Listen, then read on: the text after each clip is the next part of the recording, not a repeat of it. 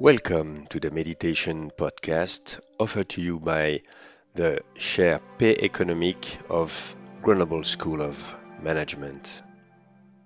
I am Stephane Rubin, a non-permanent member of the Chair, and I will be your guide for this meditation.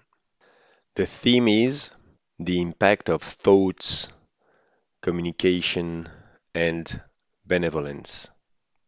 On the subject of thoughts, anyone who has deeply studied the development of one's inner serenity must have come to the conclusion that serenity begins at the level of thoughts.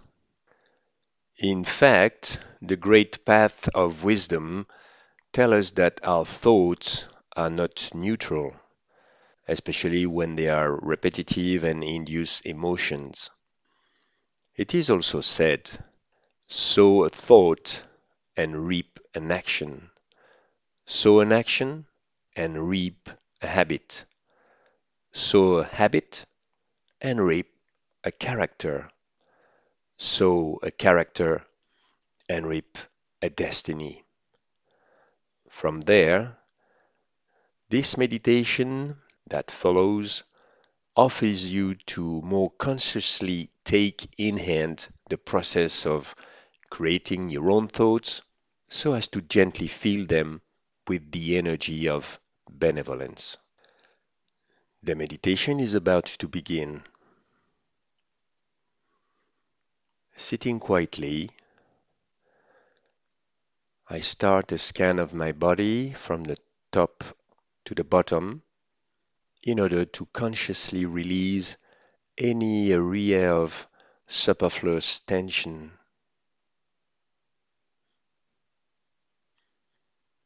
I particularly release the most sensitive areas to tensions, such as the shoulders,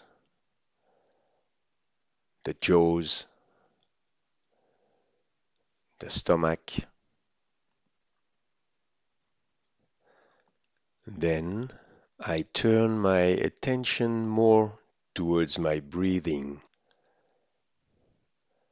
I inhale and exhale more and more gently and deeply, and I welcome what is. I am breathing. I am alive. Then I slide towards even more subtle observations. For instance, that of my inner weather in this moment.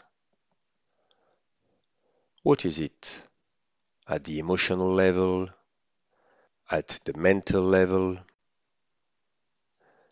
I welcome and accept what is. My emotions may tend to settle and turn into feelings. But what do my thoughts do? They pass like clouds or migratory birds in the sky of my mind. Why should I retain them? Especially those that are detrimental and trigger unpleasant emotions. So I speak to my mind I tell my mind to slow down, as if I were talking to a turbulent little child. Please, my mind, slow down, calm down. Please produce slower and stay in the moment. And indeed, my mind is gradually cooperating with me. It creates fewer thoughts, and inner silence starts to settle within. I then become aware of the importance of this crucial question. What part of me creates my thoughts? Well, when I identify with my family role, for instance, it is the mother, the father, the child within me who thinks. when I identify with my professional role, it is, for instance, the technician, the expert, or the manager in me who thinks, etc., etc. Each identification that is too intense brings its share of thoughts and then emotions that are either pleasant or unpleasant. And at the end of the day, this mental and emotional roller coaster ends up exhausting me. So I decide to use the tool, the power of silence, and I dive into an even more intense inner silence. I speak to my mind again. My mind, please slow down your pace even more. And in the same way that a diver who starts from a raging sea at the surface would quickly find calm waters by swimming to the bottom, I find and stay in the calmest waters of my mind. It is as if each thought being a pearl on a thread. The pearls are now more and more spaced from each other, and I reach a space of deeper peace within myself. Here, in that very place that is not a place, there is no more hustle, bustle, no more turbulence.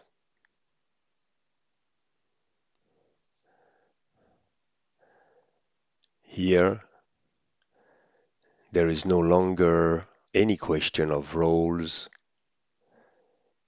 responsibilities, immediate and urgent actions to be implemented.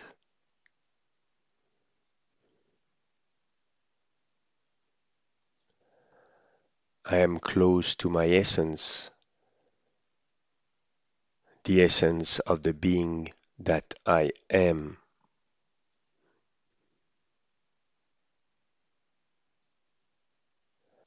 And in this quiet silence, I can feel that this essence is filled with benevolence and positivity. This essence is filled with innocence. Yes, in truth, I am at my core a being of peace, benevolence, compassion. I release with gratitude this awareness, this very pleasant feeling, and without forcing, gently, I project in thoughts this benevolence on who needs it, on my loved ones, on the world in general.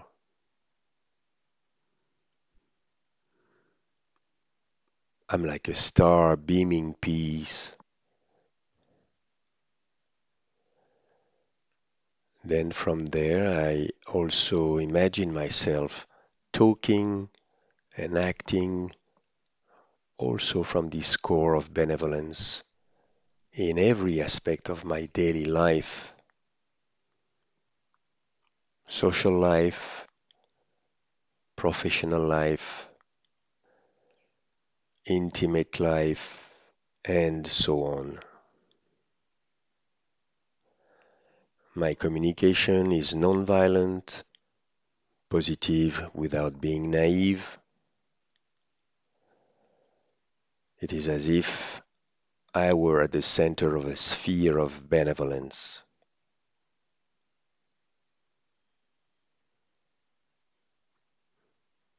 and at the same time I have no expectations.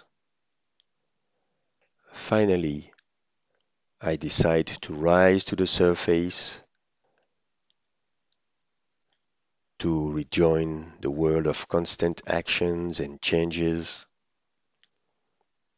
I am ready to welcome everything that comes to me, even negativity, with kindness.